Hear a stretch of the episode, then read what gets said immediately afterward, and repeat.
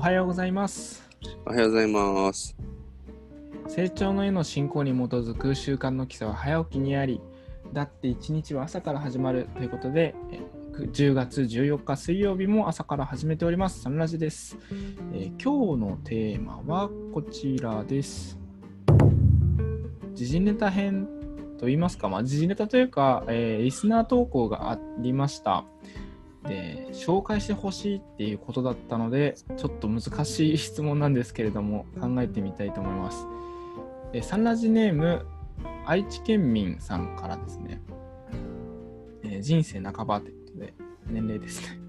えこんな質問です。全まあでも全部読んだ方がいいですね、これ。誤解が生じるから。えいつも何日か遅れて楽しく聞かせていただいています。ありがとうございます。誰かの意見を聞いてみたいことということで、え先日、愛知県の大村知事のリコール署名活動をしている友人が署名をお願いされました。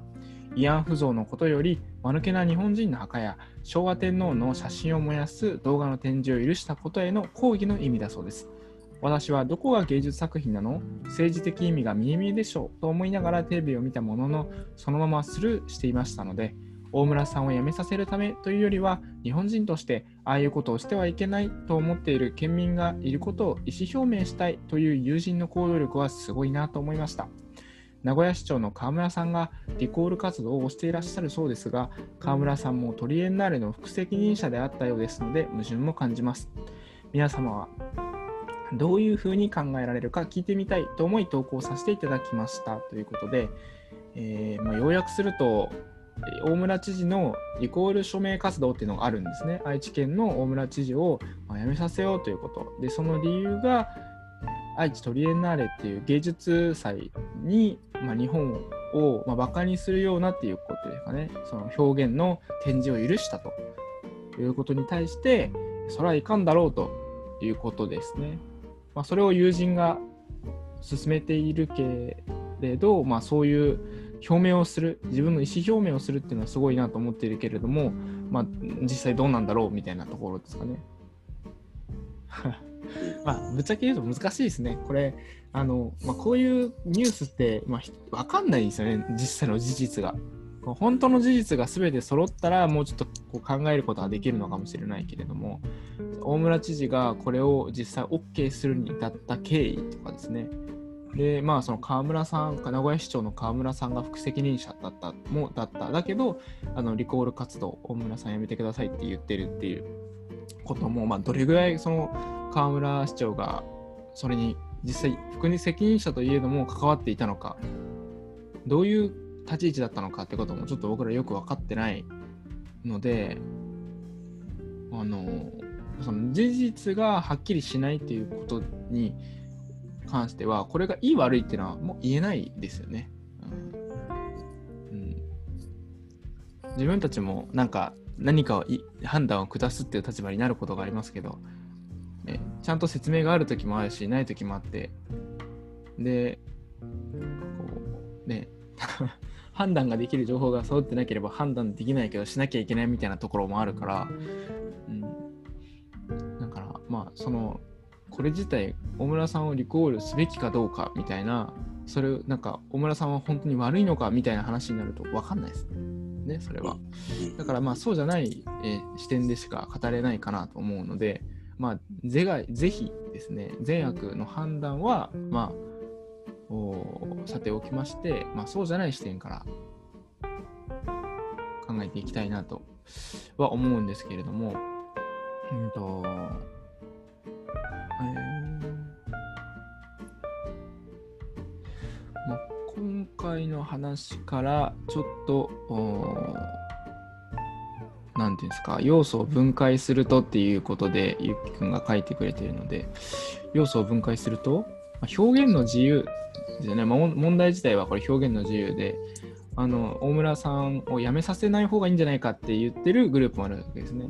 まあ、それはなぜかっていうと、まあ、表現の自由だろうと。まあ、どんなこう表現だったとしてもそこには自由があるんじゃないかっていう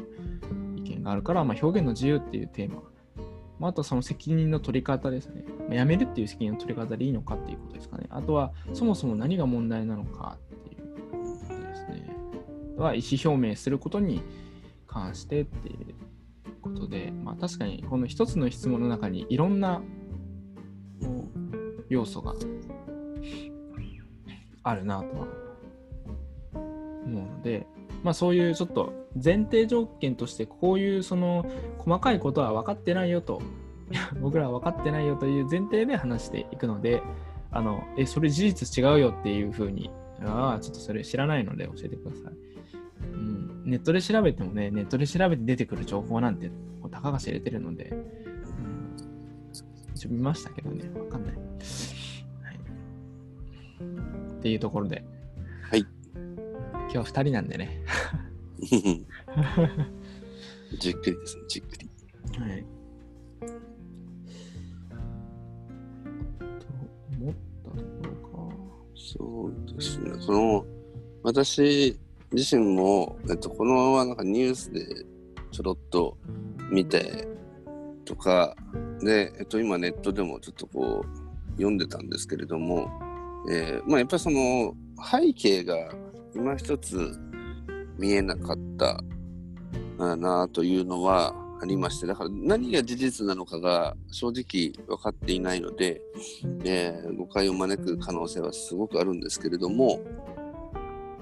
えー、このそもそもこの大村さんという方は、えー、こういっただからなんだろうこう慰安婦の像のことより間抜けの日本人の墓や昭和天皇の写真を燃やす動画の展示を許した許した。えー、そもそもそれがこういうのが上がりますよっていう会議があった上で、えー、許したのかどうか、えー、それともなんかあまりにも忙しくて他にいろいろなものを決めなきゃいけなくて、まあ、言い方悪いですけど2つ返事で、え内容を見ないままもうそんな変なのは出てこないだろうというところで許可をしてしまったのかっていうことすらも正直わからない。まあ、ただそこは、えっと、その責任者でもしあったとするなら、えー、そういう忙しかったから見れなかったというのは実際にはあってはいけないことなので、えー、どんなに忙しくてもやっぱちゃんと目を通さなければならないものだったとなるならば、えー、自らが大村さん自らが、えー、そこはやっぱり謝罪をしなければいけないのかなという部分と私は思ったんですけど、まあ、さっきネットを見てると、えー、このこの方はなんかとあるところではこういうそのリコール署名みたいなのもはえっとなんかに当たるって言ってましたね。あの言葉どう忘れしました。名誉毀損に当たるからっていうような、えー、発言もされてるらしいということなので、うんだからやっぱりこういう表現の自由だから何でもいいだろうというふうに出されたのかもしれないですけど私的に表現の自由だからじゃあいくら自由といえども、えー、じゃあ何でもいいのかって言ったら人が不愉快になるようなものとかっていうのは、えー、基本的に、えー、いくらその法律がいい悪いではなくて、モラルとして、え、人が不愉快になるような作品っていうのをなぜ出したいと思うのだろうかというところがやっぱり不思議というか、えー、なんだろう自分としては人を感動させるためにこういうものを作ったっていうものがあってでもそれに対して不愉快な思いをした人がいるということとはまた全然別で、えー、まあでもこういう像を作ったことによって今までのじゃあ日本人の、えー、やってきたことをと言われてる一部みたいなのを、えー、出すことによってそういうことはしないように生きてほしいという願いから作られたのか。でもはたまたその歴史に関しても、えー、こちらは教科書によっても、え、散々バラバラに書いてあることで正直今のところ、えーどれを日本の歴史とするということはあまり決まっていないはずなんですよね。えー時に教科書でもこの辺はちょっと発言に問題が出てくる可能性はありますけれども、えーまあとある戦争の、えー教科書には私たちの教科書には大々的に載っていた太字で載っていたものとかはあるけれどもそれの写真を見てみると、まあ、実は、えー違うものの写真であったっていうようなことがいろんなところに貼ってあったりとか、えー違う資料集によっては違う書き方をされてるとか、えーっていうことが多々見受けられてたので、えーもうそれは中学に習った時のことを高校行って違う学校から来てる友達といろいろ教科書を見比べた結果何これこの教科書も資料集もみんなその会社によって違うことが書かれてるじゃん。結構嘘っぱちなんじゃねっていう話が、えー浮上したことを思い出しました。なのでごめんなさいすごい長くなっちゃってるんですけどうん、私としてはその表現の自由という部分に関してはやっぱり、えー面白半分で出すものでもないし自分自身が本当に伝えたいことって何なんだろう、えーわざわざ、えーそういうものを作って表現してるわけですから表現することは自由かもしれないけど何を表現したいのかっていうのはやっぱり明確に伝わるように表現されるというのも大事なのかな。もしくはそのメッセージ性のない何かを伝えようとしてない思いででも何か作ってみようっていうものだったのかもしれないと思うとなかなか分かりかねる部分ではありますけどもまあなんかそうですね人が不愉快になるようなものを表現したいと本当に思って作られたのかどうかっていうところもちょっと聞いてみたいなっていう部分ではあります。あとはこの川村さんがリコール活動をしてらっしゃるようですが、えー副責任者であったようなので矛盾も感じますというところですが、こちらも、ね、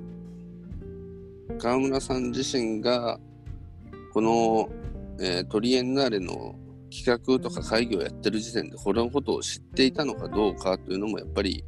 疑問ですし、えー川村さんももしかしたら実は知らないままことが勝手に進んでいて出てきた時にこれはまずいよというところで、えーリコール側に回ったのかもしれないですしここも何とも言えないですね。何とも言えないですけど自分たちのそのえーまあ、私利私欲というか政治的な部分とかそういうのを含めて、えーなんかいろいろなことをするっていうのはなんかこう違うなというふうに私は思いました。とりあえずここで一旦やめときます。あるありがとうございますあ。りがとうございます。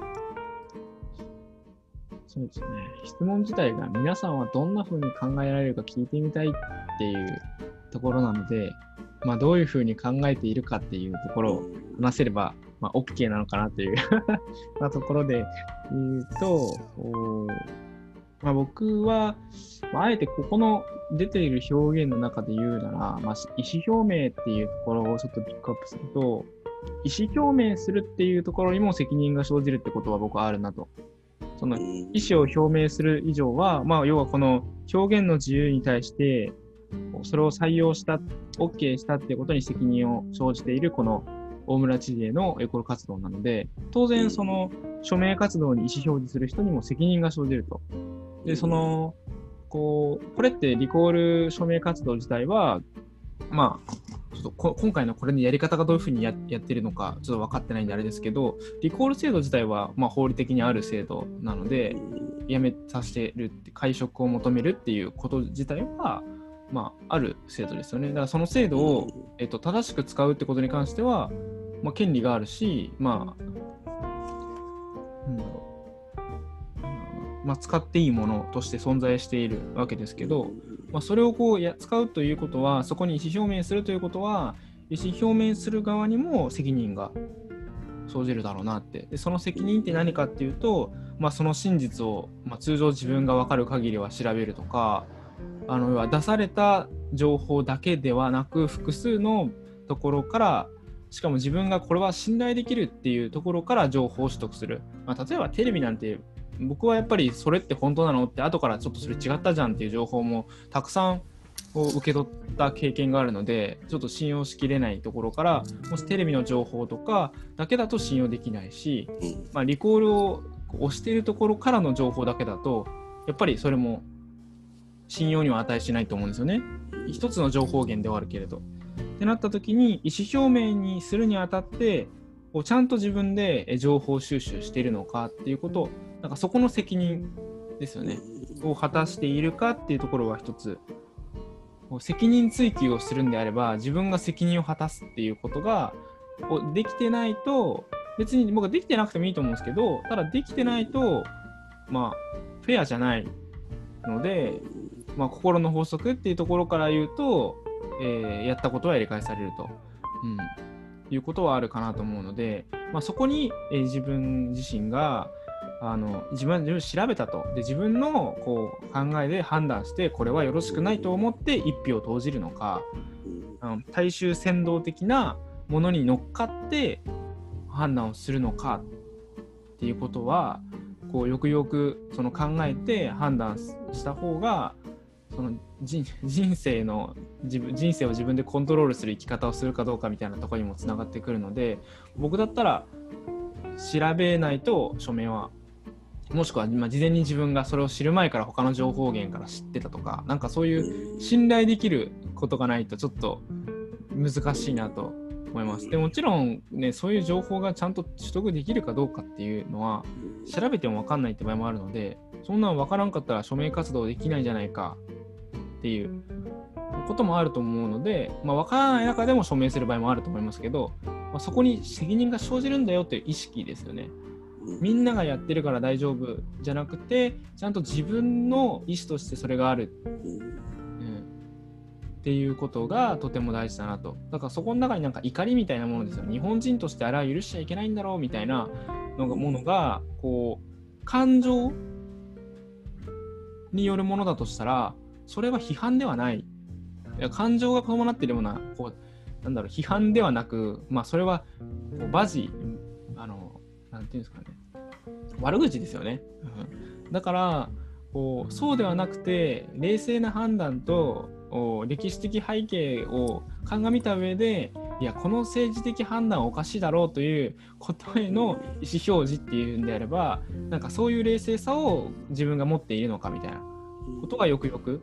うん、そこに怒りとかがあるんであればぜひ祈ってもらいたいですね。うん、自分の中にそう怒りとかがあるんであれば大村知事を祈ってその感謝の思いが出てきた上で、やはり大村さんにはあの今回はこのあの辞職していただくか会食を求めるっていう判断を自分はしたいという行動をするっていう、うん、なんかそこがちゃんとセットになっていないと、えー、関わった人はもしじゃあそれが何かこう実際は間違いがあった場合は、うん、責任を自分が取らないといけないっていうことですよね。そういうことがあるということはなんか理解してやらないといけないかなっていう。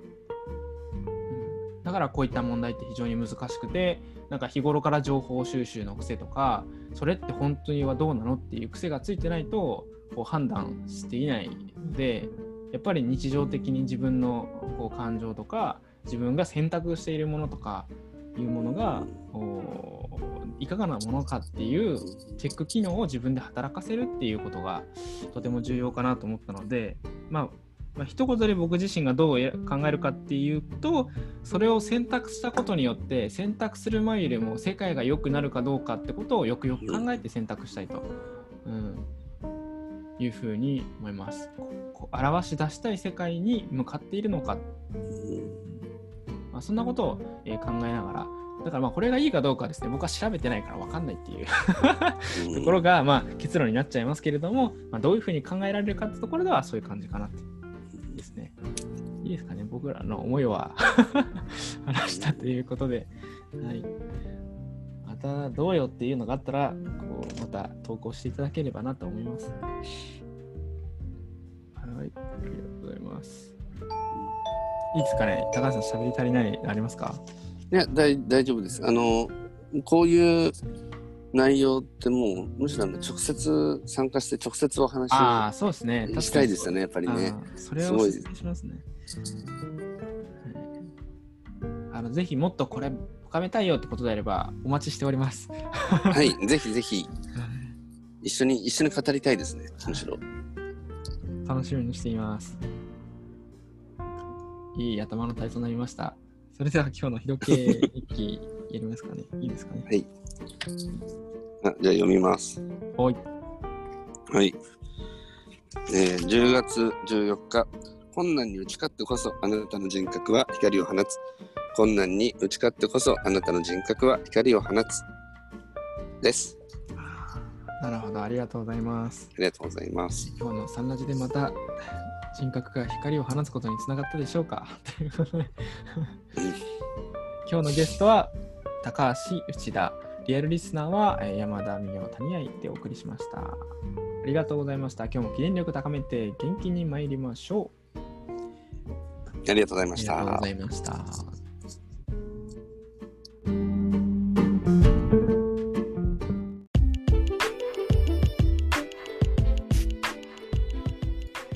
サンラジはその日のゲストでお届け中。毎朝ユニークな語りでゆったり楽しく深めています。もし成長の絵の教えをしっかり聞きたいという方は、道場や地元講師へご相談を、また皆様からの感想、要望、質問、テーマの投稿を大募集中。公式 LINE アカウント、ウェブサイトからもラジオが聞けるし、投稿もできます。パソコンや Spotify からお聞きの方は、概要欄のリンクをチェック。それではいってらっしゃい。